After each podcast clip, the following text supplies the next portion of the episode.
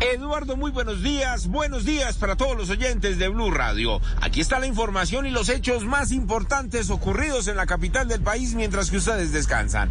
Comenzamos con la muerte violenta. Ocurrió en la localidad de Usme Sur de Bogotá, barrio Compostela. Una riña que dejó una víctima mortal, un hombre de aproximados 40 años que residía en este sector, al parecer fue agredido con arma blanca. Hombres de la SIGIN realizaron la inspección y los policías del cuadrante a esta hora buscando al agresor.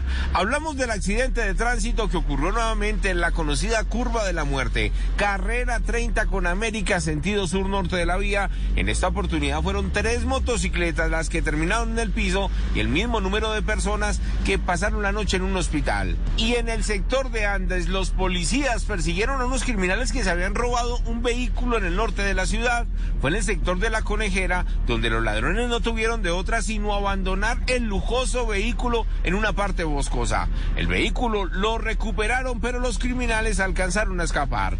En unos minutos seguiremos hablando del robo del mobiliario urbano, tema que hablamos ayer en la mañana denunciado aquí en Blue Radio. Se siguen robando los avisos y les voy a contar cómo lo están haciendo y en qué punto de la ciudad.